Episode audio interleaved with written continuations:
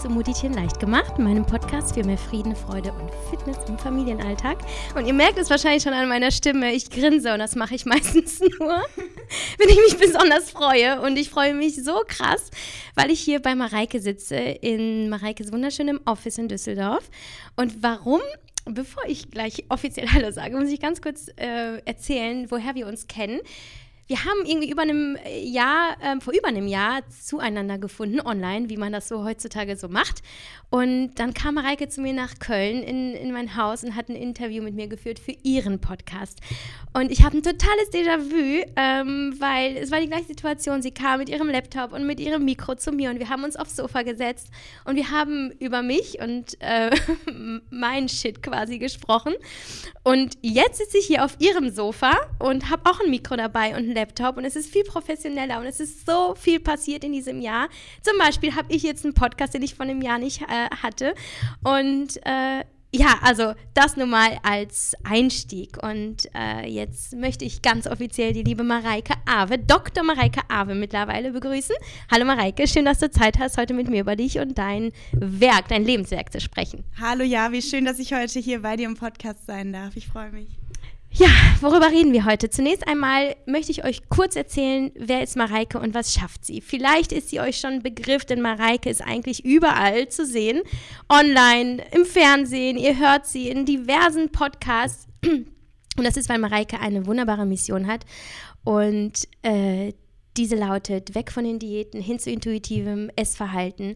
Und das ist so, so wichtig. Und ihr wisst, wie viel auch ich darüber rede, weil ich selber ähm, Essstörungen hatte, große Probleme, mich von diesem Kontrollzwang zu lösen, von diesem Schönheitswahn. Und da war Mareike sehr wegweisend und federführend für mich. Und ähm, daher ist es für mich super wichtig, dass ich sie heute zu Wort kommen lassen kann, gerade ins, in, also insbesondere was das Thema intuitives Essen in der Familie oder für uns Mütter oder Eltern generell ähm, angeht.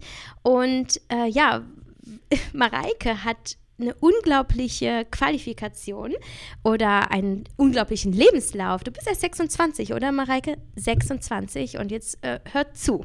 Mareike ist Unternehmerin zum einen, hat mit ihrem Partner Marc ein ähm, ja, ein Unternehmen gegründet, schon vor ein paar Jahren. Vor vier Jahren. Vor vier Jahren. Gesundheitsunternehmen, das heißt Into Mind mit verschiedenen Zweigen und äh, mittlerweile 20 Mitarbeiter.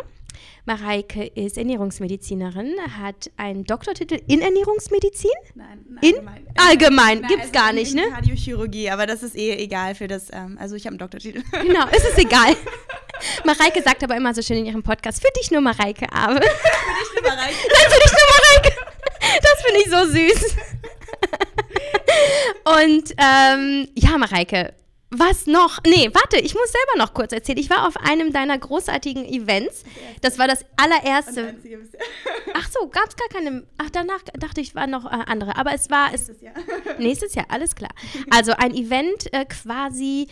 Mh, mm, ja, unterstützend zu deinem Programm, das du eh hast, an dem mittlerweile über 15.000 Menschen teilgenommen haben, das Intuit-Programm, in dem ähm, ja, man lernen kann, sein intuitives Essverhalten eigentlich wieder zu entdecken, weil wir das ja irgendwann alle mal hatten und ja, auch Selbstliebe kennenzulernen, zu pflegen und äh, das war ein großartiges Event. Ich, ich saß da und dachte, oh mein Gott, da steht sie da mit ihren damals vielleicht nur 25 Jahren auf, dem, auf der Bühne und ist so krass präsent und begeistert so viele Menschen und hat einfach so eine starke Message. Und äh, deswegen, ja, ich glaube, das war eine ganz schön lange Anmoderation.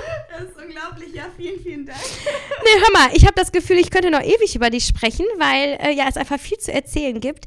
Ähm, aber da würde ich gerne selber hören, was du glaubst, äh, ja, was dich und deine Message, was dein Unternehmen, ja, was deine Arbeit eigentlich zu etwas ganz Besonderem macht und warum das so wichtig ist heutzutage. Ja, erstmal vielen, vielen Dank für diese Anmoderation. Ich bin total gerührt. Mir kamen gerade fast die Tränen, was du alles über mich so sagst. Vielen, vielen Dank. Das bedeutet mir ganz viel. Und ähm, dass du mich so siehst und ähm, dass ich auch dir auf deiner Reise helfen durfte, ist für mich super schön. Und ähm, du hast gefragt, warum, warum ich glaube, dass das, was ich mache, inhaltlich wichtig ist oder warum ich glaube, dass es für die Menschen wichtig ist. Und ähm, ich glaube, es ist wichtig ähm, oder besonders äh, wichtig, weil ähm, weil es darum geht, Menschen wieder zu helfen, zu sich selber zurückzufinden und sich nicht im Außen irgendwo zu verlieren in Dingen, die wir machen, um uns von unserem Inneren abzulenken.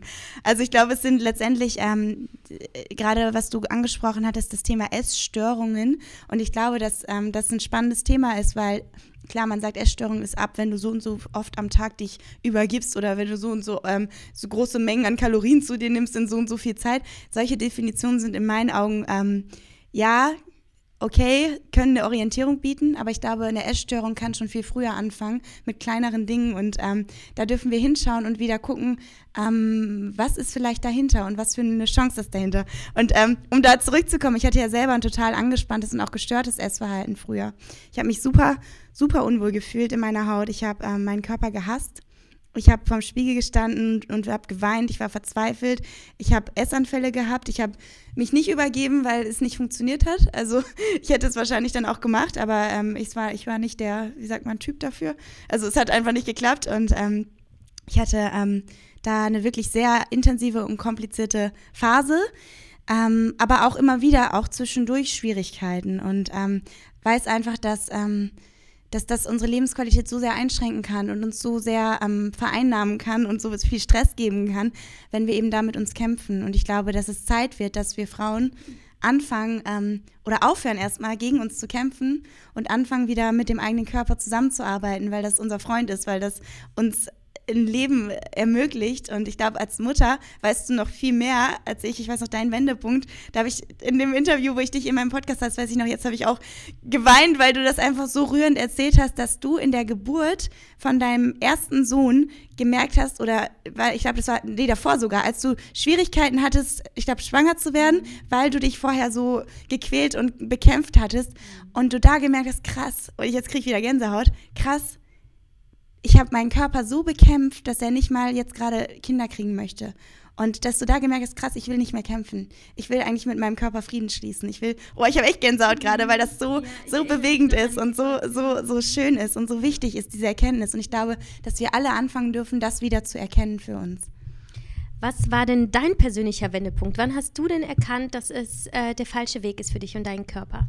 Also der falsche Weg habe ich schnell erkannt, weil es die ganze Zeit nicht funktioniert hat. Ich bin ihn immer weitergegangen, weil ich keinen anderen kannte. Also ich habe ich hab nicht erkannt, dass es falsch ist, aber ich habe erkannt, dass es sich scheiße anfühlt. Ähm, und ich habe aber dann im Studium, ähm, ich habe angefangen, Medizin zu studieren. Und ich habe ähm, total viel gelernt über den Körper. Erstmal bin ich in eine andere Stadt gezogen. Das hat schon mal einen Unterschied gemacht, weil du neue, neue Menschen kennenlernst. Du bist irgendwie wieder in einem neuen Vibe sozusagen unterwegs. Und ähm, dann aber im Studium selber, in den Vorlesungen, in den Dingen, die ich gelernt habe, ähm, habe ich verstanden, dass unser Körper ein Wunder ist und dass der so viel an jedem einzelnen Tag für uns leistet, ohne dass wir darüber nachdenken müssen. Das heißt, ähm, Während du hier sitzt, passieren unzählige Prozesse, über die du nicht nachdenkst. Deine Atmung funktioniert die ganze Zeit, dein Herz schlägt hunderttausendmal am Tag für dich, deine Pupillen stellen die Weite ein, damit das Licht optimal einfällt. In deinem Gehirn wird es quasi weiter verschaltet, sodass du ein dreidimensionales Bild hast von deiner Umwelt. Du hast über 11 Millionen unbewusste Sinneseindrücke pro Sekunde, die dein Gehirn verarbeitet, sodass du weniger als 50 davon bewusst wahrnimmst. Es ist unfassbar, was alles passiert. Deine Gefäße stellen sich ein, deine alles Mögliche passiert. Und ähm, ich habe verstanden, in dem Moment krass. Mein Körper ist unfassbar und mein Körper ist viel cleverer als ich mit meinem logischen Verstand sein kann und der regelt so viel für mich warum, warum sollte ich nicht auch beim Essen auf ihn hören? Und es ist tatsächlich so, auch beim Essen hat dein Körper unzählige Mechanismen und du kannst ihm eigentlich vertrauen. Aber wir sind eben so sehr im Kopf und kämpfen, dass wir eben das verlieren. Und doch bist du ähm, trotz, ja, klassischem Medizinstudium nicht in die klassische Medizin gegangen und sitzt nicht in der Praxis, sondern bist einen ganz anderen Weg gegangen. Ja. Äh, erzähl kurz, was war das für ein Weg? Ja, ich habe äh, dann, also Vorklinik war für mich, also die ersten zwei Jahre war voll spannend, voll cool, weil ich so viel gelernt habe über den Körper und dann ging es in die Klinik. Also dann Patientenkontakt. Und ähm, erstmal habe ich gemerkt, ich mag Patienten, ich mag mit Menschen sein, aber ich habe auch gemerkt, das, was wir hier im Krankenhaus machen, ist oftmals nicht zielführend. Das ist oftmals wirklich, dass man Patienten erst dann im Krankenhaus hat, wenn es eigentlich schon zu spät ist, dass es Krankenhaus selber heißt. Also der Fokus liegt immer auf der Krankheit, Ähm, es wird eine Krankheit bekämpft. Man hat immer ständig dieses, oh, die böse Krankheit, anstatt zu schauen, okay, was kann ich vielleicht für meine Gesundheit tun? Und die Verantwortung wird beim Arzt abgegeben. Es wird nicht geguckt, was kann ich selber machen, um, um gesund zu sein, sondern ähm, ich gehe zum Arzt, weil der muss mich ja irgendwie gesund machen und der gibt mir dann irgendwelche Tabletten. Hauptsache, ähm, Hauptsache meine Blutwerte stimmen wieder, so nach dem Motto. Und ähm, es hat mich traurig gemacht. Es hat mich traurig gemacht zu sehen, dass Patienten äh, im Krankenhaus sogar kranker geworden sind als vorher. Es hat mich traurig gemacht zu sehen, dass eigentlich in der inneren Medizin in meinen Augen mehr als 50 Prozent der Erkrankungen nicht nötig wären. Ähm, wenn man früh anfangen würde, Aufklärung zu betreiben und ähm, dieses Bewusstsein zu schaffen für den Körper. Und ähm, ja, das, das hat mich wirklich traurig gemacht. Und ich habe immer gedacht, weil ich auch an mir selber erfahren habe, wenn ich den Fokus verändere und wenn ich mit mir zusammenarbeite und wenn ich mentales Training, also mit meinem Unterbewusstsein auch zusammen mit meinem Körper zusammenarbeite, dann ähm, verändert sich meine Gesundheit zum Positiven. Und ich wusste, eigentlich müsste das so rum aufgebaut sein. Eigentlich müsste das Haus der Gesundheit heißen. Eigentlich müssten wir lernen, was kann ich tun, wie kann ich denken, wie kann ich mit mir umgehen, wie kann ich mich bewegen, wie kann ich ähm, mich ernähren, um mit meinem Körper zusammenzuarbeiten, damit er gesund ist. Und ähm, das ähm, war für mich dann so und Marc gleichzeitig. Ich habe das ja mit Marc zusammen alles auf, also mit meinem Partner seit mittlerweile acht Jahren sind wir ähm, in einer Liebesbeziehung sozusagen und seit vier Jahren haben wir das Unternehmen. Und ähm, für ihn war auch diese Frustration sehr groß, weil du als Arzt halt in diesem System drin bist und funktionieren musst. Und ähm, über, ich glaube, über 30 Prozent der Assistenzärzte haben eine Depression.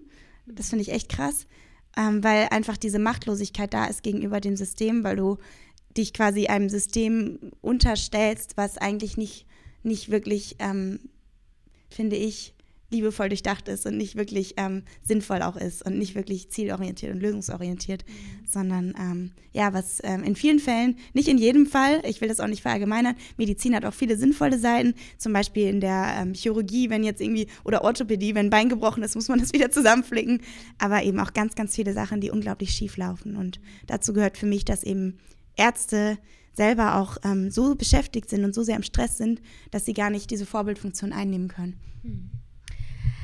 Ja, als wir uns vor einem Jahr getroffen haben, ja. da kannte ich dich hauptsächlich durch deinen Podcast, ja. Wohlfühlgewicht. Da ging es also primär wahrscheinlich immer noch ja. zum Teil um das Thema Abnehmen, aber eben intuitives Abnehmen, gesundes Abnehmen. Das war also vor dem Jahr. Wenige Monate später standest du auf der Bühne, dann hast du dein ähm, neues Baby, dein Buch, auf das wir aber später zu sprechen kommen, angekündigt und ihr, ihr wächst. Es passiert so viel. Was ist in diesen letzten, sagen wir mal, ein, zwei Jahren passiert? Was hat sich entwickelt in, in deinem Leben? Hm. Es ist spannend. Ähm, also es hat sich ganz, ganz viel entwickelt. Ich habe ja bis vor einem Jahr habe ich noch ähm, Medizin studiert. Also ich bin jetzt erst seit einem Jahr Ärztin und habe jetzt auch dieses Jahr erst meine Doktorarbeit fertig ähm, eingereicht. Ähm, das heißt, wir haben jetzt wieder Fokus auch aufs Unternehmen. Vorher habe ich halt drei Bälle gleichzeitig jongliert und ähm, das war sehr viel. Ähm, was ist passiert? Ich glaube, ich habe einerseits unsere Message nochmal tiefer verstanden, dass es eben auch nicht nur ums Abnehmen geht, sondern eben auch viel, viel tiefer. Auch durch den Podcast. Das hat mir total geholfen, wirklich zu reflektieren, was mache ich hier eigentlich, wofür stehe ich eigentlich und ähm, was möchte ich Menschen beibringen. Und ähm, da ist das Abnehmen das ist nur wie so eine Art am Anfang, das Buch heißt ja zum Beispiel auch Wohlfühlgewicht. Klar, am Anfang wollen alle abnehmen, aber wenn du dich dann auf die Reise begibst, dann verstehst du, dass es gar nicht ums Abnehmen geht, sondern dass es eigentlich darum geht, wie du mit dir umgehst, wie du mit deinem Körper umgehst, wie du dich siehst. Und das, ich finde auch diesen Spruch erst annehmen, dann abnehmen, trifft so auf den Punkt, weil wenn du im Kampf bist, ist immer nur Abnahme kurzfristig. Und wenn du dich annimmst, dann kannst du eben langfristig ein gesundes Gewicht für dich erreichen, womit du halt gesund und ähm, toll und äh, ja, deinem Körper einfach das dem gerecht wird, was er, ähm, was er verdient hat, ne? Mhm. Ja. Und ja, jetzt hast du, also seitdem, seitdem du deinen Doktortitel hast, seitdem ja. du deinen äh, Fokus auf das Unternehmen hast, ähm, bist du also natürlich durch und durch Geschäftsfrau und natürlich auch inspirierende Person in den, in, ja, in den sozialen Medien. Und ich frage mich, glaubst du, du wärst mit deinen 26 Jahren an diesem Punkt in deinem Leben, wenn du schon Kinder hättest? Never. Never. Gott sei Dank. Wir können alle aufatmen. Ich habe so einen Respekt davor. Echt. Ich habe so einen Respekt. Ich habe schon ein paar Mal zu Marc gesagt, ich bin so froh, dass ich ähm, erst 26 bin und noch, noch nicht ähm, in der genetischen äh, Notstand bin, jetzt loszulegen, weil ich will auf jeden Fall Kinder haben, das weiß ich, das ist irgendwie klar. Aber ähm, ich habe noch Zeit sozusagen und ich weiß, dass das, ich glaube, Kinder ist für mich nochmal, wow, ich habe so Respekt vor jeder Mutter, echt. Mhm. Gut, also damit hätte ich eigentlich schon meine wichtigste Frage des Tages geklärt, weil ähm, ich werde ganz häufig gefragt, wie machst du das eigentlich mit der Selbstständigkeit ja. und Kindern? So und krass, ja. äh, manchmal denke ich, oh Gott, eigentlich schaffe ich gar nichts, weil gerade wenn ich so ein bisschen, ähm, ich sag mal, Fahrt ähm, aufnehme, muss ich schon wieder die Kinder aus der Kita abholen, weißt du?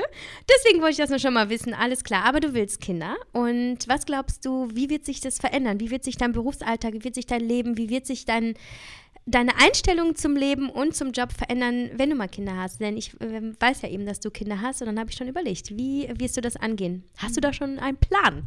Da, du sprichst ja echt ein ähm, zentrales Thema in meinem Leben an, weil für mich, ohne Witz, für mich war ein Grund, warum ich so Gas gegeben habe, war, dass ich mit 30 Kinder haben will und dann eben entspannter sein möchte, als es war die Option, ich hatte zwei Optionen. Die eine ist, ich, ich mache quasi das klassische Medizinwerdegang, dann bist du aber mit 30 noch in der Facharztausbildung, hast eigentlich noch nicht mal dein dein, quasi Facharzt fertig, also bist noch voll abhängig im System drin, hast noch nichts irgendwie eigenes äh, gestartet oder so.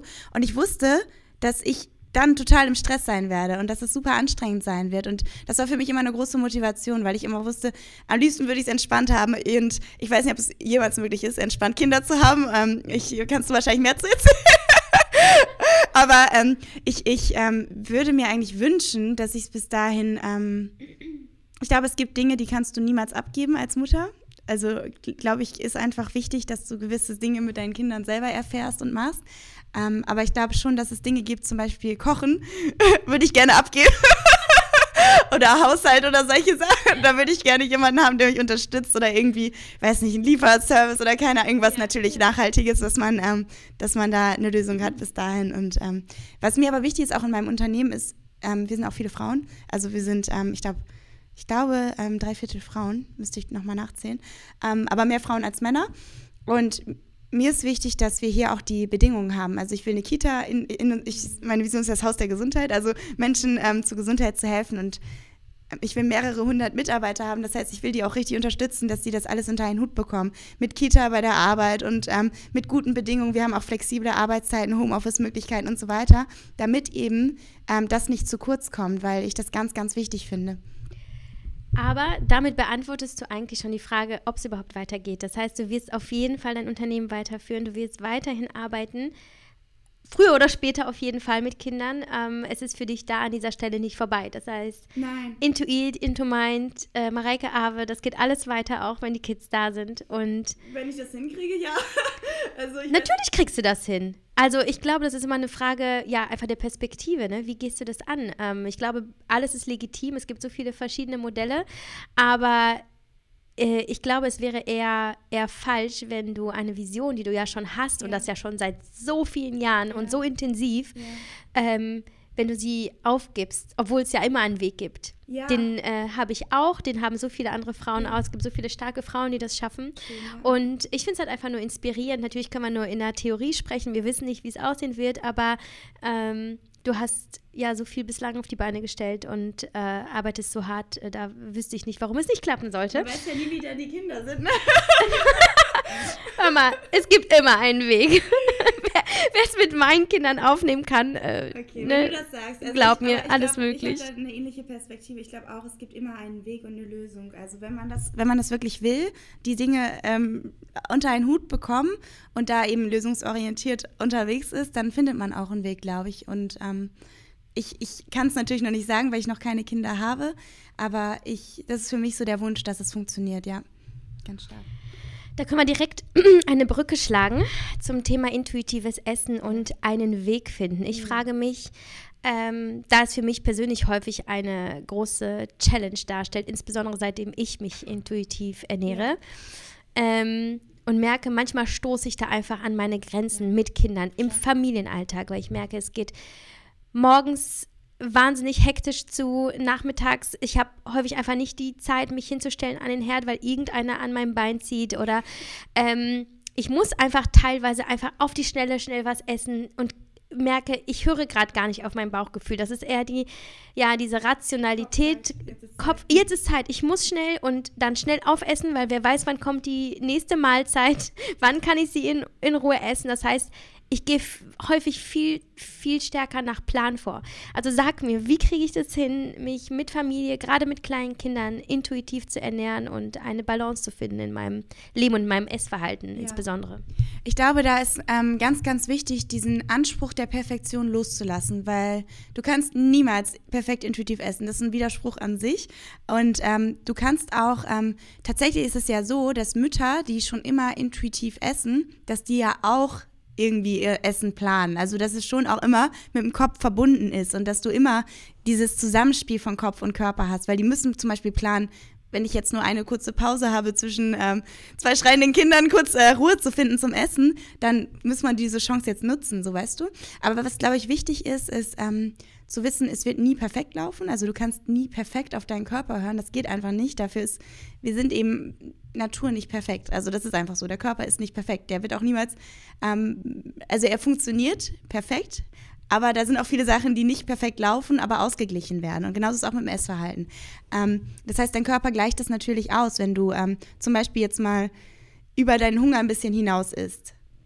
Ja, dann ähm, gleicht dein Körper das aus, weil du das nächste Mal später Hunger kriegst. Ich glaube, also erstmal für alle, die noch nie was vom intuitiven Essen gehört haben, erstmal, was bedeutet das überhaupt? Das bedeutet, dass du isst, wenn du hungrig bist und aufhörst, wenn du satt bist und das ist, was deinem Körper wirklich schmeckt und gut tut.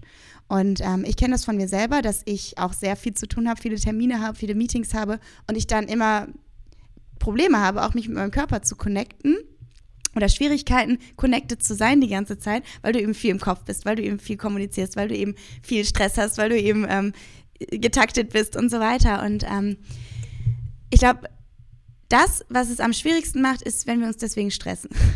Also wenn wir sagen, ich Gott, ich habe so viel zu tun, ich habe meine Kinder und so weiter, ich kann das eh nicht. So, das macht schon mal Stress pur, weil du dich dann wie in so eine Opferhaltung begibst und das auch zu hoch hängst. Weil eigentlich sollte es ja was Natürliches sein, was nebenbei passiert. Und ähm, ich glaube, was immer wichtig ist, ist zwischendurch immer wieder den Kontakt aufzunehmen zum Körper. Und auch wenn du zum Beispiel mal nicht hungrig bist, zu wissen, ich bin gerade nicht hungrig, aber ich esse gerade was, weil jetzt ist gerade die Zeit. Also, das, dass du immer spürst. Und was mir immer hilft, ist auch einzuschätzen, mein Hungergefühl einzuschätzen. Also wirklich ähm, zu wissen, wie fühlt sich körperlicher Hunger an und ähm, wie groß ist denn mein Hunger gerade. Ähm, weil, wenn ich zum Beispiel weiß, ich habe jetzt hier seit zwei oder seit zwei Stunden habe ich Hunger, dann weiß ich, ich muss jetzt mal eine Pause machen und ähm, was essen.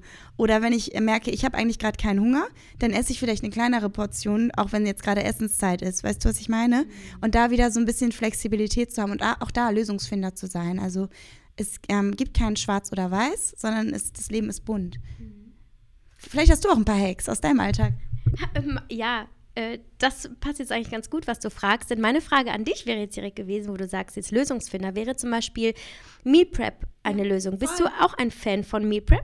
Ähm, ja, eigentlich schon. Tatsächlich ähm, bestellen wir im Moment oft äh, ökologisch, also in, in, in, alles in Papa eingepackt, aber wir bestellen oft frisch gekochtes Essen, ähm, weil ich dann einfach was weiß, das ist gut, das ist äh, ohne tausende Zusatzstoffe, sondern ist ganz natürlich zubereitet. Und ähm, aber klar, Meal Prep selber ist auch mega. Ich, ähm, was ich zum Beispiel gerne mache, ähm, mir einfach überall immer eigentlich was mitnehmen, damit ich was dabei habe für den Fall, dass ich Hunger kriege. Also in meinem Rucksack findest du eigentlich fast immer zwei Äpfel, äh, Müsli-Riegel, äh, Trinken auf jeden Fall, also immer irgendwie ein paar Snacks, auch dunkle Schokolade habe ich auch fast immer dabei. Also ein paar Sachen, dass wenn ich Hunger kriege, dass ich auf jeden Fall was habe und auch nicht diese Angst habe, Hunger zu kriegen, weißt du? Das ist, ähm, dass man so ein bisschen flexibel ist. Aber ich finde heutzutage, zumindest in dem Leben, was ich führe, gibt es überall auch immer die Möglichkeit, eigentlich an was Gutes zu kommen wenn ich im Café arbeite, gibt es da auch, also für mich ist immer wichtig, dass das Essen natürlich ist. Also, dass es nicht so, wenn ich jetzt wirklich Hunger habe, dann brauche ich meistens eher was Natürlicheres als jetzt ein McDonalds-Burger. Das würde mich überhaupt nicht zufrieden machen. Also, dass es irgendwie was, ähm, was eher Natürliches ist. Aber ich finde, dass da mittlerweile auch echt tolle Chancen sind. Und wenn man so ein bisschen bisschen sich informiert, was, was so Möglichkeiten sind, kann man richtig geil Meal Prep machen, kann man richtig coole sich Sachen mitnehmen und also ich finde es geil, also ich finde es mega, ja. Ja, das wäre auf jeden Fall auch mein Tipp gewesen. Damit arbeite ich äh, wirklich viel, weil es mir auch einfach die Kopfarbeit äh, erspart, gerade wenn es hektisch zugeht. Genau, ähm, dass ich weiß, im Kühlschrank ist gerade was, was ich eh ja. vorbereitet habe und ich es ist auch gut. immer was da, was fertig ist, ja. Mhm. Dass man, ähm, wenn man mal kurz Zeit hat und du hast voll Hunger, dass du dann wirklich dich hinsetzen kannst und auch direkt isst und nicht erst eine Stunde kochst, weil das wäre echt stressig, ja. Genau. Und ähm, wie ich raushören kann, du achtest mittlerweile viel mehr auf die Qualität und einfach auf die Funktion des Essens, wie zum Beispiel, es macht mich satt, es macht mich zufrieden und weniger auf das, ähm, hat zu viel Fett oder hat zu viel Sonstiges. Vor Jahren hättest du vielleicht nochmal darauf geachtet, um bloß nicht zu viele Kalorien ja, aufzunehmen. Ja, ja, Würdest du sagen, das ist vielleicht auch so ein bisschen der Schlüssel, eher zu achten darauf, ähm, was kann mir dieses Lebensmittel geben und weniger was körperliche Ziel erreiche ich dadurch? Genau. genau. das ist ein ganz wichtiger Fokus. Also Essen ähm, zu sehen als etwas, was deinen Körper ernährt, was dich satt und zufrieden macht, deinen Hunger sättigt, das ist Essen. Und Essen geht es nicht darum, wie äh, verfolge ich irgendein externes Schönheitsideal. Und wenn du nämlich den Fokus weglenkst von, ich muss jetzt ähm, ein externes Schönheitsideal erreichen zu, ich will gesund sein, dann ähm, kann dein Körper, der es ist so, als würde der aufatmen, weil da ganz viel Stress los wird, weil er merkt, oh, ich bin doch okay, wie ich bin. Und ähm, dadurch hast du weniger Stress und Stress, weiß ja jeder, ist super ungesund und super schlecht für den Körper. Und ähm, ich hatte auch Phasen, wo ich auch unter, untergewichtig war, weil ich so mit mir gekämpft. Also ich war, ich hatte alles schon in meinem, in meinem Verlauf und ähm, da sind mir die Haare auch ausgefallen, weil ich ähm, so im Stress war. Also nicht nur deswegen, ich war wegen verschiedenen Themen gestresst, aber weil ich so sehr immer versucht habe, einem äußeren Ideal zu entsprechen und gar nicht bei mir angekommen bin. Und für mich war einer der wichtigsten Schlüssel zu erkennen, dass ich so wie ich bin gut bin und ähm, dass ich ja, dass ich ähm, meinen Körper versorge und ihm liebevoll Essen gebe und nicht ähm, nicht, dass das Essen nur die Funktion hat, dass ich irgendwie aussehe und Früher zum Beispiel hätte ich nie Schokolade gegessen, außer im Essanfall. Weißt du? Oder ich hätte immer nur Salat ohne Soße gegessen ähm, und dann irgendwie im Essanfall was super Ungesundes. Also so immer diese krassen Kontraste, weißt du? Und das ist halt dieses, wenn du irgendwie im Externen sein möchtest. Ich wollte in meiner Jugend aussehen wie Germany's Next Topmodel und äh, bin da die ganze Zeit hinterhergerannt. Dabei habe ich einfach nicht die Genetik von Germany's Next Topmodel. und ähm, das sind halt so Sachen, ähm, ja, wieder bei dir anzukommen. Und das gibt dir Zufriedenheit und Lebensqualität. Mhm. Ja, dafür hast du auf jeden Fall viel mehr zu sagen als äh, so manche ein Germany's Next Topmodel. ich glaube, das ist viel wichtiger. Aber ähm, gib mir doch mal vielleicht einen Tipp. Ähm, ich finde gerade Stress und dazu gehört auch Schlafmangel und äh, den kennen wir alle, aber auch vor allem wir Mütter. Und ich merke, das hat einen unfassbaren Einfluss auf mein Essverhalten oder auch einfach auf mein Stressmanagement. Und ähm, ich habe zum Beispiel in meinen Stillzeiten immer Nahrung äh, auf dem Nachttisch liegen gehabt, weil ich gemerkt habe, okay, ich werde wach, ich äh, kann meine Augen kaum aufhalten, ich muss stillen. Mhm. Die Energie wird mir quasi wirklich im wahrsten Sinne des Wortes gerade rausgesogen und ähm, gleichzeitig dieser Stress. Und ich habe häufig in den Stillzeiten, aber auch in meinem Muttersein ähm, Müdigkeit versucht durch Essen, man, ne, man glaubt, okay, mir fehlt Energie, was mache ich also? Ich nehme, ich nehme jetzt Schokolade zu mir, um mir wieder Energie mhm. zu geben oder einfach um mich zu trösten. Wie umgehe ich das? Also gerade wenn eben die Nacht echt wahnsinnig schlimm war oder eine Trotzphase oder irgendwas. Ja. Was würdest du uns äh, Eltern da raten, wenn wir trotzdem ähm, ja, ein Leben in Balance führen möchten? Ja. Also was, glaube ich, wichtig ist, ähm, natürlich weiß jeder, dass es in so Momenten vielleicht also eigentlich, äh, was ganz wichtig zu verstehen ist, ist erstmal grundsätzlich so das Prinzip dahinter, dass ja jedes unerfüllte Bedürfnis, zum Beispiel Schlafmangel, Müdigkeit oder auch ähm, Stress, ist ja eigentlich äh, Mangel von Erholung oder Mangel von runterkommen, chillen, ähm, dass das alles immer wie so eine Art ähm, ja, Aufforderungssignal ist, dass du dir dieses Bedürfnis eben in der Originalform erfüllen darfst. Und ähm, häufig ist Essen eben so der ähm, Quick Fix weil das kurzfristig dich in dem Moment quasi, du hast das Gefühl, es gibt mir jetzt gerade Energie. Ähm, ich glaube, erstmal sich vor Augen zu führen, okay, es kann zur kurzfristigen Kompensation funktionieren, aber es ist eigentlich nicht das, was ich wirklich brauche. Und ähm, wenn man das wirklich ändern möchte, erstmal finde ich wichtig, sich nicht zu sagen, nicht dogmatisch vorzugehen. Also nicht zu sagen, ich darf das jetzt nicht mehr. Weil dann kommst du sofort so in dieses, boah, scheiße, ich will das umso mehr und dann willst du umso mehr essen, weißt du? Dann bist du wieder in dieser Diätspirale. Ähm, erstmal ist wichtig die Motivation. Warum möchtest du dieses Verhalten verändern, ne? Und da eben nicht die Motivation, weil ich unbedingt dünn sein will und aussehen wie Topmodel, sondern vielleicht, weil ich mehr mit meinen wirklichen Bedürfnissen in Verbindung stehen möchte, weil ich mich selber mehr fühlen möchte. Weil was passiert nämlich, wenn wir immer, wenn wir gestresst sind, essen oder wenn wir immer, wenn wir irgendein unangenehmes Gefühl fühlen, essen, passiert Folgendes, dass dieses Gefühl nie in seiner wirklichen Botschaft gehört wird. Und das kann dafür sorgen, dass wir irgendwann das Leben nicht mehr so bunt wahrnehmen können. Also ich hatte das immer, dass mir das Leben irgendwann wie so grau vorkam. Also dass ich nicht mehr so diese, diese emotionalen, so dieses tolle Prickeln und dieses auch mal Lebensfreude, das war gar nicht mehr so richtig da. Ich war mehr so in so einem gleich, immer so gleiches emotionales Level. Also quasi wie beim EKG, so Nulllinie ist ja gleich tot sozusagen.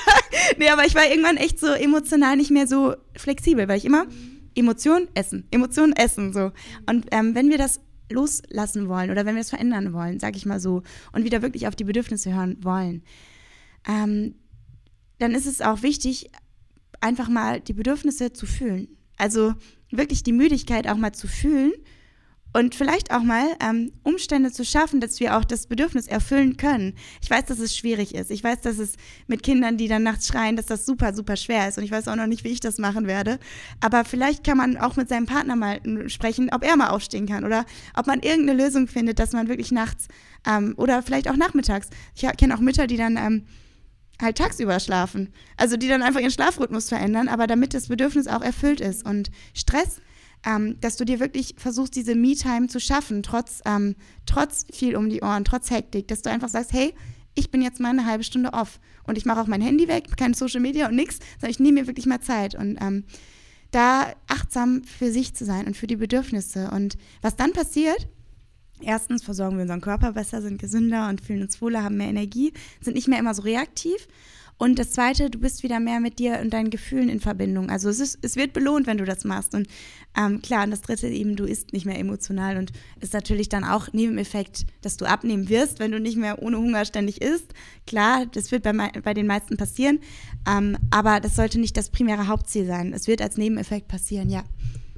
Ja, es ist total spannend, dass du das so sagst, weil ähm, für mich war auch irgendwann so ein Gamechanger und also so eine ja, so, eine, so ein Erwachen, als ich irgendwann gemerkt habe, okay, wenn ich mich einfach hinsetze, wenn ich müde bin und die Beine hochlege, hat das denselben Effekt, als würde ich jetzt essen. essen. Ja. Und das war so krass. Und irgendwann habe ich gemerkt, eigentlich war es immer nur eine Entscheidung, ja ich gehe jetzt einfach zur Schokolade, weil das ist teilweise automatisiert, das ist das, das wird durch dein Unterbewusstsein gesteuert, durch das, was du dir ja jahrelang antrainiert hast, okay, habe ich Stress, esse ich und dann einfach mal was anderes zu machen ja. sehen, okay, krass, es fühlt sich eigentlich ganz geil an, wenn ich einfach nur sitze und was trinke. Ah, was und kann, auch ähm, die AWE-Formel, habe ich auch im Buch drin. A, A steht für Achtsamkeit, also dass du achtsam bist, ist das jetzt Hunger oder will ich mich nur anders fühlen? Das ist immer eine gute Frage. Ähm, dann W, Wunsch, was will ich eigentlich wirklich? Und E, entweder Entscheidung oder Emotion, weil Emotion steht ja auch für Bewegung. Also Entscheidung, dass du etwas machst, um diesem Wunsch gerecht zu werden. Und zwar auf möglichst ehrliche Art und Weise. Das heißt, wenn der Wunsch ist, ich will eigentlich nur schlafen, dann kannst du, okay, was kann ich jetzt machen? Entscheidung, damit ich diese Ruhe kriege, die ich verdient habe. Wow. Es ist ja wie als wärst du quasi für, diesen, für diese Mission geboren. Selbst der Name passt. ähm, Klasse. Ja, aber. Und dein Arm hat irgendwie gepasst. Geil. Ja Hör mal, was kann man denn aus Haarmeister machen? da gehe ich später mal in mich. Könnte ein bisschen länger dauern. Dann ist der emotionale Hunger auch weg, wenn du durch Oh Mann, ja herrlich. Aber, Aber das Yabi wäre doch gut. Oh Gott, was machst du denn aus? Oh Gott, ja, gut. Da wird mir noch was einfallen. Gib mir ein paar Tage Zeit. Ja, das ist gut. Ja, Y macht so ein bisschen. You are very, um, ja, ja, ja. Das könnte man mit I. I ähm, ähm, Impressive. Imp oh, oh, ja, okay. Merke ich mir. Nicht schlecht. Also, kommen wir nochmal zurück zum intuitiven Essen. Äh, das stimmt. Also ich finde dieses äh, Wahrnehmen von Gefühlen, aber sie auch zulassen und auch einfach akzeptieren, dass sie da sind, weil alles andere ist ja. Ähm, Sie ist, glaube ich, gerade ausgegangen. Ich mache nochmal eben neu. Ja, ja, klar. Jetzt alle ausgehen. Wir gehen da gleich nochmal drauf. Wir machen kurz einen Cut in deinem Interview. ja, wir machen kurz einen Cut, alles klar. Wir sind wieder da. wir hatten gerade ein technisches Problem. Alles gut. Ähm, genau, dass man das wahrnimmt, dass man es akzeptiert und dass man es eben nicht verdrängt, weil alles, was halt was halt hochkommt und eben zu so Fressattacken, die ich ja auch sehr gut kenne, führt, ist ja häufig einfach nur eben ein Symptom von einem ganz anderen Problem. Und das Symptom zu bekämpfen, ähm, führt halt immer wieder dazu, dass du scheiterst. Und ja. ich kriege auch in meiner Arbeit und in, in meiner Kommunikation, meiner Community so häufig mit, wie viele mit genau diesem Problem kämpfen, mhm. dass sie ihre Gefühle für nicht mhm. richtig halten, mhm. dass sie äh, versuchen, perfekt zu sein in mhm. allem, was sie tun. Natürlich. Mütter, ne? Also gerade wir Frauen, ich sage wir Mütter, ich bin auch keine Mutter, aber ich glaube, gerade wir Frauen sind da, sind da so krass. Wir wollen immer alles allen recht machen. Wir wollen immer perfekt sein. Wir wollen immer, es darf nicht sein, dass wir mal traurig sind. Mhm. Es darf nicht sein, dass wir mal müde sind, dass wir genervt sind, dass wir gestresst sind. Dürfen wir nicht. Mhm. Darum, Essen drückt es weg. So. Und äh, da aber hinzugucken. Und, und was du sagst, ne, Symptome. Also ich finde mal, wie so eine Pflanze. Also nicht an, nicht an den Blättern zupfen, sondern eben an die Wurzel gehen und zu gucken, was ist dahinter. Und was da krass ist, und das ist auch, da geht es dann nochmal eine Ebene tiefer. Also AWE-Formel ist super im Alltag, aber wir können noch eine Ebene tiefer gehen. Und zwar wirklich, und da geht es auch in dem Buch auch drum, viel drum, wie du diese Emotionen wirklich auf der tiefsten Ebene versorgst. Also, und das ist ein Prozess, der kann auch richtig schmerzhaft sein, weil es oftmals Trauma-Erfahrungen aus der Kindheit sind. Und das haben mit, es haben echt viele, das, dazu musst du nicht mal als Kind geschlagen worden sein oder irgendwas ganz Schlimmes passiert sein, sondern es können auch einfach nur kleine Situationen, die du erlebt hast und als Kind irgendwie interpretiert hast, in dein Unterbewusstsein dafür gesorgt haben, dass du einen Teil von dir abspaltest und das tut weh, aber diesen Schmerz wollen wir nicht fühlen. Und eigentlich sollten wir hingucken, das ist so wie, wenn du irgendwo einen Dorn hast, eine, eine Wunde hast mit einem Dorn im Bein sozusagen und du immer nur den Verband irgendwie schöner machst, anstatt eben diesen Dorn rauszuziehen und die Wunde zu versorgen. Und da geht es dann wirklich in die Tiefe und es tut auch weh und das ist ähm, schmerzhaft und ähm, da kann es auch sein, dass man Unterstützung braucht, wenn man wirklich da ähm, Schwierigkeiten hat und das selber noch nicht so gut kann. Zum Beispiel, mhm. was ich sehr empfehlen kann, ich bin auch Hypnotiseurin, Hypnosetherapie ist ein anerkanntes medizinisches Verfahren mittlerweile, da ins Unterbewusstsein zu schauen. Aber es muss auch ein wirklich guter Therapeut sein, sage ich dazu auch. Also immer gucken, was hat er schon vorher gemacht und ähm, hat er Erfahrung in diesem Bereich und so weiter. Und ähm, mhm. aber auch, ich kann auch andere mögliche, alles mögliche. Hast du Erfahrung selber auch schon mit solchen tieferen Verfahren gemacht? Ich habe tatsächlich, und das habe ich noch gar nicht erzählt, ähm, ich habe dieses Jahr eine Hypnosetherapie gemacht. Ähm, das war ein Impuls. Ja. Ich dachte, da ist, ich habe gespürt, da ist noch irgendwas. Ja. Und ich kann es nicht greifen. Ich komme nicht in die Tiefe. Ja. Und ich habe gedacht, ich habe natürlich durch dich und ähm, viele andere ähm, erfahren, dass es halt eben diese, diese Hypnose-Methoden gibt und dass sie sehr viel in unserem Unterbewusstsein ja. bewirken können. Und ich hatte halt einfach gemerkt, ich habe, ähm, mir fehlt ein Werkzeug oder vielleicht auch einfach ähm, die Begleitung, ja, um da etwas hervorzuholen. Man kommt ja auch an die eigenen Grenzen. Du kannst gar nicht so tief in dein Unterbewusstsein rein, wie jemand anders dich unterstützen kann, da reinzukommen. Darum machen wir auch ja im Programm auch diese Audios. Ähm, also nicht nur die, wo du trainierst sozusagen, sondern auch welche, die dann zurückgehen in die Kindheit und so weiter. Also, weil du kannst selber alleine gar nicht so in die Tiefe kommen. Und natürlich, wenn du live vor Ort mit dem Coach ist, nochmal auch nochmal was vollkommen anderes, ja. Ähm, bei mir äh, war es dann aber so, ähm, ich, also es war es war eine wahnsinnig schöne Erfahrung, äh, das muss ich zu Beginn gleich sagen. Sehr berührend. Ich habe, ähm, äh, ich, ich konnte wirklich sehr weit zurückreisen und sehr viel Gefühl hochholen. Noch nicht mal so konkrete Situationen. Eher Gefühle, ist ein Gefühl, das äh, auch dazu geführt hat, dass ich vieles nochmal ja, aus mir rausbekommen habe, in dem Sinne von, ich habe geweint, ich habe ähm, einfach diesen Schmerz nochmal gespürt. Ähm, ich hatte drei Sitzungen. Ich kann nicht sagen, dass ich das für mich komplett aufgelöst habe. Aber ich kann sagen, dass ich im Laufe der Monate später also viel mehr zugelassen habe und viel mehr mit mir verbunden war ja. und gemerkt habe, es ist, es kann immer noch irgendwas sein von ja. damals, obwohl ich ja Therapien gemacht ja. habe in den letzten Jahren und sehr viel für mich selber verarbeitet habe, ja auch in meinem Buch und so weiter. Aber dennoch merke ich, ich bin immer noch, und wir sind es wahrscheinlich alle von unserem Unterbewusstsein immer noch zu vielleicht sogar 90 Prozent gesteuert, ohne dass wir es merken. Ja. Und das habe ich einfach gelernt, ähm, einzusetzen, dieses Wissen in meinem Alltag und einfach mich immer wieder zu stoppen. Ja, wie, okay, das ist etwas, was du gerade eigentlich gar nicht bewusst machen willst oder dass du gar nicht äh, in dem Sinne brauchst oder was auch immer, weil hier passiert gerade etwas, was ja, was hier quasi in deinem Background gesteuert wird. Ja. Und daher war diese Hypnoseerfahrung für mich total schön und total gut und ähm, hat mir nochmal gezeigt, was tut mir eigentlich so weh in meiner ja, Vergangenheit. Ja, total tolles Thema eigentlich. Wow, und ich finde, es hilft, es hilft einem auch, ähm, sich selber nochmal auf eine neue Art und Weise kennenzulernen und auch anzunehmen, weil die Gefühle haben ja eine Berechtigung, die da sind.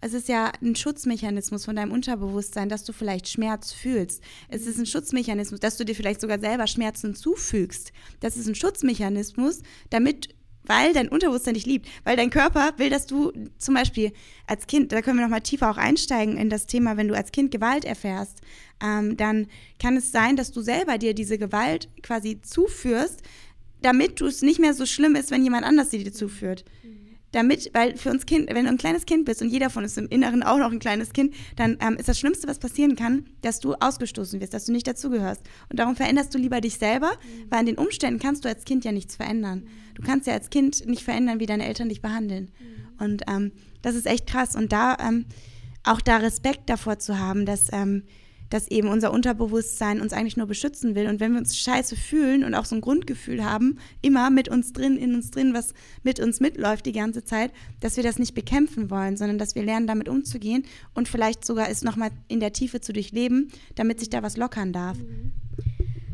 Ja, wie du schon sagst, ne, man muss tatsächlich durch den Schmerz durch. Und ich kenne niemanden, der gesagt hat, war eine beschissene Idee, durch den Schmerz durchzugehen und mich mit mir selbst auseinanderzusetzen. Jeder sagt, es tut weh, ja, es ist anstrengend, ähm, aber jeder sagt auch, es lohnt sich. Und ähm, kommen wir nochmal zurück zum intuitiven Essen, sonst könnten wir ewig jetzt auch noch über dieses Thema quatschen. Aber mich interessiert noch, wie du ähm, empfehlen würdest, unseren, unsere Kinder davor zu bewahren, dass sie ihr intuitives Essverhalten verlieren. Denn alle Kinder ernähren sich intuitiv, wenn sie auf die Welt kommen. Ich, ich finde das so krass. Ich sehe meine Söhne, wie sie essen und die Schüssel wird immer leerer und dann bleiben vielleicht noch zwei Löffel übrig und sagen, sie sind satt. Und ich denke mir, okay, ja. ich würde jetzt als Erwachsener sagen, komm, zwei Löffel nochmal ja. schnell weg, ne? Aber die lassen es liegen, nee, ich bin satt, danke. Mhm. Und das können sie genauso mit Schokolade machen, das können sie mit allem machen, was sie essen. Und was passiert dann? Also vielleicht erstmal die Frage, was passiert dann? Wieso, wieso gehen sie davon weg? Wie verlieren wir unser intuitives Essverhalten? Und dann, was kann ich als Mama tun, dass sie es vielleicht behalten? Ja, also als Kinder sind wir noch viel, viel mehr mit unserem Hunger- und Sättigungsgefühl verbunden, was ja eigentlich das Natürliche ist. Also wir können es. Unser Körper ist darauf, dafür geboren. Tiere können das auch. Ähm, es sei denn, sie wurden natürlich irgendwie anders erzogen oder keine Ahnung was. Ähm, und was kannst du als Mama machen? Ich glaube, es gibt zwei wichtige Sachen. Das erste ist, dass du sie darin eher unterstützt und ihnen diesen Freiraum gibst. Also, dass du sie nicht zwingst, immer den Teller aufzuessen, dass du sie nicht zwingst, wenn sie gar keinen Hunger haben, jetzt unbedingt mitessen zu müssen. Oder dass du sie nicht zwingst, bestimmte Dinge zu essen, weil ähm, sobald du anfängst, die Lebensmittel immer zu bewerten, wenn du sagst, iss unbedingt erst dein Gemüse, bevor du die Schokolade essen darfst, lernt das Kind, okay, Gemüse ist ein Muss, Schokolade ist ein, ich darf nicht, aber will ich unbedingt. Mhm. Und dann ist automatisch das Gemüse weniger attraktiv und die Schokolade umso attraktiver. Das heißt, wir fangen an, die Kinder quasi in, in Muster zu drängen, dass sie das Gefühl verlieren. Und ähm, das ist der eine Punkt. Und ja, ich weiß, da ist diese scheiß Lebensmittelindustrie, die die ganze Zeit erzählt, ich habe letztens, dass ich bei McDonalds, um einen Kaffee zu trinken, Autobahnraststätte und ich gucke mir so diesen Prospekt an und da springen mir die buntesten Farben entgegen. Es sieht aus wie Spaß pur und es ist eigentlich Essen. Ähm, das heißt, das Essen wird von der Werbeindustrie so dargestellt, dass du es nutzt, um mit Emotionen umzugehen, um glücklich zu sein, um Spaß zu haben und so weiter. Das heißt, Kinder lernen emotional zu essen durch unsere Gesellschaft. Und da achtsam zu sein und ähm, erstens ein Vorbild zu sein. Also selber bei sich anzufangen. Ich glaube, Eltern haben den größten Einfluss dadurch, wie sie selber sind. also für sich selber zu schauen, wie kann ich intuitiver essen? Wie kann ich das wieder erlernen? Was kann ich auch von meinen Kindern vielleicht lernen? Und ähm, das Zweite, und Kinder verstehen es auch nicht auf rationaler Ebene. Das heißt, wenn du deinen Kindern sagst, ich esse intuitiv, verstehen die es nicht. Deine Kinder sehen, was du machst. Also darum geht's. Ähm, die sehen, wie du dich verhältst. Die sehen, ob du ähm, zum Beispiel abends dir irgendwie drei Tüten Chips reinziehst oder nicht. Und die sehen halt, was du machst. Die sehen auch, wenn du ein angespanntes Essensverhältnis hast. Das heißt, es kann auch besser sein, die drei Tüten Chips zu essen, als wenn du dann die ganze Zeit so vollkommen verkrampft bist. Das heißt, es ist einfach wichtig, dass du für dich selber aufräumst, um ein Vorbild zu sein. Ähm, auch da musst du nicht perfekt sein. Ne? Jeder hat seine Geschichte. Du bist nie eine perfekte Mutter. Das ist, glaube ich, auch ein Anspruch, den man loslassen darf. Ähm, aber du kannst halt entscheiden, in diese Richtung zu gehen. Und mh, mm, ich glaube, achtsam zu sein mit dem, was deine Kinder unbewusst konsumieren. Ich weiß nicht, inwiefern das möglich ist, überhaupt Kinder davor zu schützen. Zum Beispiel vor, also zum Beispiel vor, ich weiß nicht genau, wie diese ganzen Mechanismen heutzutage sind, aber dass du sie nicht so viel, diese unbewusstes Konsumieren von vielleicht Fernsehwerbung, vielleicht von, ich weiß nicht, ob das überhaupt möglich ist, das einzuschränken, aber dass du ihnen halt vielleicht die Möglichkeit gibst, das Leben im wahren Leben zu erleben und ähm, diese Abhängigkeiten nicht zu entwickeln. Und das können ganz viele Abhängigkeiten sein. Und der Kernpunkt ist, dass Kinder lernen, negative Emotionen sind schlecht, positive Emotionen sind gut. Und um ein gutes Kind zu sein, muss ich immer nett und lieb und ähm, muss ich mich auf eine bestimmte Art und Weise verhalten und andere Anteile verdrängen. Ich glaube, es ist wichtig, Kindern die Erlaubnis zu geben, wütend sein zu dürfen, traurig sein zu dürfen, ähm, auch mal trotzig sein zu dürfen, dass Kinder das durchleben dürfen und wir sie vielleicht sogar es mit ihnen durchleben und Verständnis haben, als sie dafür anzuschimpfen. Weil wenn jetzt dein Kind wütend ist, dann hat es irgendeinen Grund und das Gefühl darf da sein in dem Moment und es geht auch wieder. Kinder können innerhalb von wenigen Sekunden ganz viele verschiedene Gefühlszustände durchleben. Die sind dann super wütend, dann lachen sie, dann sind sie traurig. Das ist total krass. Die können das noch. Die sind total emotional intelligent. Und wir sagen, du sollst nicht wütend sein. Dabei sorgt das dafür, dass sie den wütenden Teil abspalten und sich einen Teil von sich abspalten. Und das dann wieder lernen, mit Essen zu unterdrücken. Das heißt, Kinder dürfen, die machen es schon richtig, die, die können das mit Emotionen. Aber das nicht abzutrainieren, sondern ihnen auch die Erlaubnis zu geben, ganz sein zu dürfen und ganz sich selber ausleben zu dürfen. Und klar, es muss harte, ähm, harte Grenzen irgendwo geben. Also es, es kann zum Beispiel es gibt ja auch Sachen, dann nutzen Kinder dann irgendwas, was sie vorspielen. Aber ich glaube, Eltern spüren auch, wann, wann ein Gefühl echt ist und wann es vorgespielt ist, oder? Kannst du vielleicht eher sagen, wenn dein Kind weint, ob es ein echtes, trauriges ah, Ja, absolut. Ab einem gewissen Alter auf jeden Fall. Und Elias ist mit seinen vier Jahren genau an diesem Punkt. Ja. nee, aber dass diese echten Gefühle, dass die da sein dürfen, dass die den Raum bekommen. Und ähm, dass man nicht lernt, ähm, zum Beispiel Langeweile musst du mit Essen äh, runterdrücken. Ja. Genau.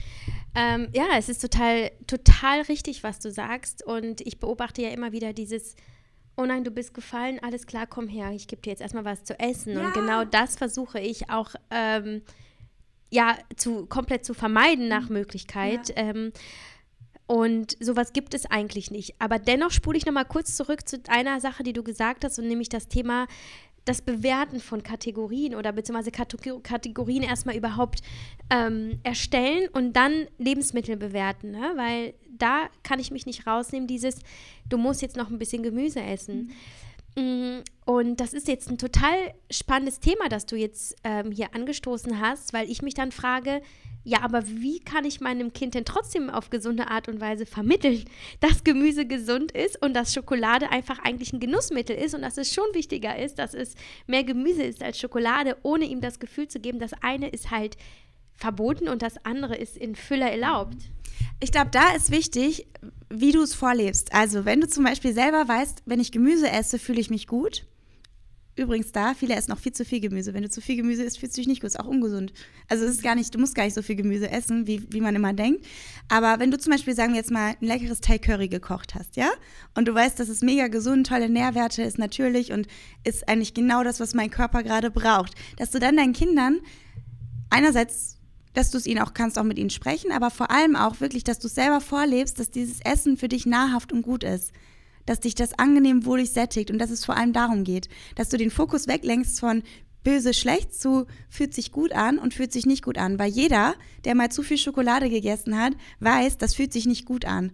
Das heißt, da wieder mehr auf die Gefühle eingehen. Du kannst auch mit deinen Kindern mal fragen, wie fühlt sich das an? Wie fühlst du dich, wenn, nachdem du das jetzt gegessen hast, wie fühlt sich das an? Und wenn ein Kind zu viel Schokolade gegessen hat, spürt es auch, das war nicht gut. Dann hat er auch erstmal keinen Bock auf Schokolade mehr. Mhm. Ja. Mhm. Ja, und gerade insbesondere zur Weihnachtszeit, ich muss sagen, das äh, ist dann nochmal wieder eine Herausforderung. Das war vor einem Jahr vielleicht gar nicht so ja. das Thema, weil meine Kinder mit drei und einem Jahr noch nicht so viel Zugang hatten zu Süßem wie jetzt. Mhm. Jetzt ist es einfach. Ich habe da noch, noch einen hilfreichen Punkt, mhm. dass wir uns selber von unseren Vorstellungen von ungesund und gesund lösen, mhm. weil wir, wir haben auch Vorstellungen, die gemacht wurden. Wir haben Vorstellungen, die von irgendwelchen ja, zum Beispiel von der Deutschen Gesellschaft für Ernährungsmedizin, du musst so und so viel, so und so viel essen. So. Wir haben da krasse Vorstellungen, aber eigentlich weiß es der Körper wirklich besser. Und es kann sein, dass dein Kind eher Weißmehl verträgt als verarbeitetes, äh, als unverarbeitet, also als Schwarzbrot. Und das kann für das Kind gesünder sein, weil der Magen noch nicht dafür gemacht ist oder der Darm noch nicht das so gut ähm, kann quasi auflösen. Es kann auch für dich gesünder sein. Also da tatsächlich, ähm, für mich zum Beispiel, ich habe gemerkt, ich esse gar nicht so viel Mehl, weil, weil, also, ich es einfach nicht so gut vertrage. Also, aber auch da ähm, mehr aufs Gefühl zu vertrauen. Und es kann auch sein, dass Kinder, das sind ja unglaublich aktive Wesen, dass die zum Beispiel mehr Zucker brauchen. Und dann vielleicht, wie kann ich denen das auf eine Art zuführen, die auch gleichzeitig Nährstoffe gibt? Vielleicht kann ich geile Plätzchen backen mit Obst als Süßungsmittel, weißt du? Also, dass du statt irgendwie da jetzt super viel Zucker reinzukippen, dass du dann irgendwie eher was Natürliches nimmst. Und ähm, da zu schauen, wie kann ich ihnen ihre Bedürfnisse erfüllen auf eine Art und Weise, die gesund ist. Und auch zu erlauben, dass Kinder, die sind nun mal, die sind total aktiv, die brauchen für ihr Gehirn, die brauchen Zucker. Das ist so. Und das ist nichts Schlechtes, aber halt die Qualität vielleicht. Was, was kann ihnen auch wirklich, was kann sie auch satt machen gleichzeitig? Mhm. Was kann ihnen auch gut tun? Was kann ihnen Vitamine geben? Ja. Aber äh, ich sag mal, klassische Süßigkeiten komplett zu tabuisieren, wäre auch der falsche Weg. Ja. Sie sollen jetzt nicht ausgeklammert werden aus dem Familienalltag und doch einfach, weil es einfach zu unserer Gesellschaft dazu gehört, irgendwo doch präsent sein? Ja, also ich habe ich hab selber tatsächlich, ich habe ja keine Kinder, aber ich habe für mich gemerkt, ähm, dass wenn ich wirklich intuitiv auf meinen Körper höre, dass ich diese klassischen Trash-Süßigkeiten nicht mag. Mhm, ja. Dass mir das nicht schmeckt. Oder auch Fertiggerichte, die total voll mit, ähm, mit na, hier, wie heißt es, äh, Geschmacksverstärkern sind. Mhm. Schmeckt mir nicht. Die so voll einfach Plastik sind, weißt du? Mhm. Da, das schmeckt mir nicht. Und das bekommt mir auch nicht gut, macht mich nicht satt, macht mich nicht zufrieden. McDonalds Burger, ich, ich mache hier die ganze Anti-Werbung für McDonalds. Sorry. genau, Piep. Macht mich nicht zufrieden, würde ich nicht bestellen, weißt du? Mhm. Und ich glaube, wenn du das so vorlebst, mhm. ich könnte mir vorstellen, dass deine Kinder auch so sind eigentlich von Natur. Mhm. Dass sie das schmecken auch. Und dass manche Sachen denen eigentlich auch vielleicht sogar zu salzig oder zu verstärkermäßig sind. Verstehst du? Okay, das ist sehr inspirierend. Ähm, ich äh, würde gerne nochmal das Thema kurz Weihnachten aufgreifen, ja. weil die Folge kommt jetzt auch, auch, hoffentlich direkt, ja, diesen Freitag, also diese Woche. Ähm, Weihnachtszeit. Wie kann ich vollen Genuss erleben, aber ohne Völlegefühl? Also ja wie kann ich alles mitnehmen, was ich möchte ja. und dieses Weihnachtsfest ganz ohne Einschränkung genießen, aber dennoch nicht äh, ne, vollgestopft sein. Erzähl mal kurz, wie würdest du das jetzt gestalten? Durch intuitives Essen natürlich. da sind wir wieder.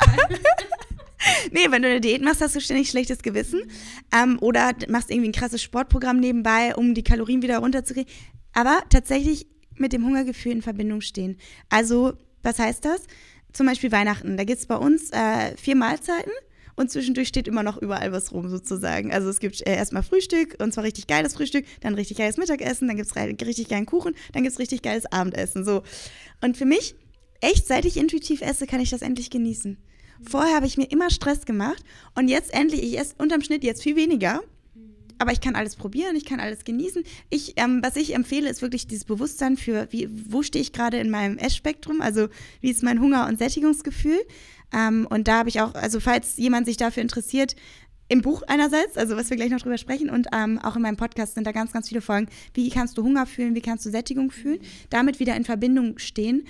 Ähm, und dann eben damit auch ein bisschen zu spielen, dass du weißt zum Beispiel, wow, es gibt gleich in, in einer Stunde schon wieder Kaffee und Kuchen ich esse jetzt nicht so viel, mhm. aber ich esse von jedem etwas, damit ich diesen Genuss habe. Mhm. Weißt du? Und das umso mehr genießen, also auch achtsam zu essen, das Essen zu genießen, nicht während man spricht, gleichzeitig essen und so weiter. Also, dass man da einfach und sich Zeit zu nehmen. ist doch schön. Endlich mal hast du richtig viel Zeit zum Essen. Mhm. und dann ähm, ist es sehr viel angenehmer und du hast viel mehr Energie. Mhm. Ich finde aber auch, also es ist so ein, ein komplexes Thema. Ich finde, intuitives Essen erlernst du auch nicht innerhalb nee, einer Stunde beim nein, nein, Hören eines Podcasts. Nein. Also ich beschäftige mich jetzt damit, ja, im Grunde genommen, seitdem ich dich kenne, seit anderthalb ja, Jahren oder so. Und es ist immer wieder was Neues und immer ja. wieder ist es einfach, es sind so viele Komponenten. Ja. Was erfährst du? Wie, was lässt du zu für Gefühle? Wo hörst du vielleicht nochmal was ganz anderes, was aus einem ganz anderen Feld stammt? Ja, und da muss ich auch nochmal sagen, gerade so Weihnachten ne, ist schwierig, weil du viel getriggert wirst durch deine Familie. Da kommen ganz ganz viele alte Sachen hoch und du hast diese Emotionen und du willst dann vielleicht sogar emotional essen. Und erstmal zu sagen, ist es okay, ich bin liebevoll zu mir, ist es in Ordnung. Ich bin, wo ich bin, aber ich gucke lieber hin, als ich finde, da ist wichtig zu verstehen, Diäten sind auch ein Verdrängungsmechanismus, weil du willst nicht hingucken. Darum rutschst du in deinen Kopf und fängst an, alles zu planen. So. Und ähm, zu sagen, ich werde dieses Weihnachten nicht, ich werde nicht perfekt essen, ich werde mal fühlen, was ich fühle. Ich werde mal fühlen, was passiert hier eigentlich, wenn meine Mutter wieder diesen Kommentar macht. Was passiert in mir? Und das mal zuzulassen. Weil dann lernst du so viel über dich und dann, das wird richtig tief. Also das kann auch sein, dass dann klärende Gespräche kommen. Kann sein, dass es irgendwie auch Sachen hochkommen von früher, aber das ist ein Weg, um dich wieder kennenzulernen. Genau. Nur noch ganz fix. Weihnachten also ist der falsche Zeitpunkt. 2020, Januar ist vielleicht der richtige Zeitpunkt, um wieder in ein neues Lebensgefühl zu starten. Was würdest du Leuten, die jetzt gerade zuhören, empfehlen für das neue Jahr, wenn sie sagen, oh Gott, ich, das ist genau mein Ding, ich möchte nächstes Jahr mit einem ganz anderen Gefühl äh, ins äh, neue Jahr starten? Ja, am 30.12. kommt mein Buch raus, Wohlfühlgewicht. Und das habe ich wirklich genau für die Menschen geschrieben, die starten möchten, die den ersten, die ersten Schritte machen wollen zu einem intuitiven Essverhalten und die auch wirklich schon anfangen wollen, was zu transformieren, sich selber zu reflektieren. Und ähm, das Buch ist quasi wie, nicht nur für die ersten Schritte, es ist wie der Kompass, der dich begleitet auf dem Weg hin zu einem natürlichen Essverhalten, hin zu einem entspannten Essverhalten, hin zu dir selber und nebenbei auch zu deinem Wohlfühlgewicht. Darum heißt es auch Wohlfühlgewicht. Aber das ist, wie gesagt, der Nebeneffekt, der passiert, wenn du endlich mit diesem Thema aufräumst. Und das gibt es ab dem 30.12. im Buchhandel und auch überall online.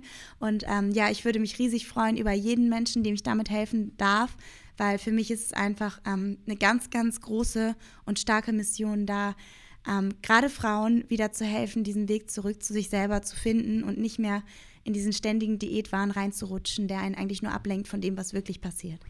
Es ist so großartig und ähm, ich denke mal, man kann es schon vorbestellen. Das werde ich in die Shownotes packen. Dankeschön. Ist das richtig? Sehr gerne. Ja, kann man schon vorbestellen. Und wer mag, kann wahrscheinlich immer noch an deinem Programm Intuit teilnehmen, oder? Das äh, läuft nächstes Jahr oder jetzt kontinuierlich weiter, richtig? Genau, das ist immer und ähm, genau, wenn man sich da informieren möchte, habe ich auch ein kostenloses Online-Seminar, wo man, ähm, können wir vielleicht auch einfach in die Shownotes genau, reintun.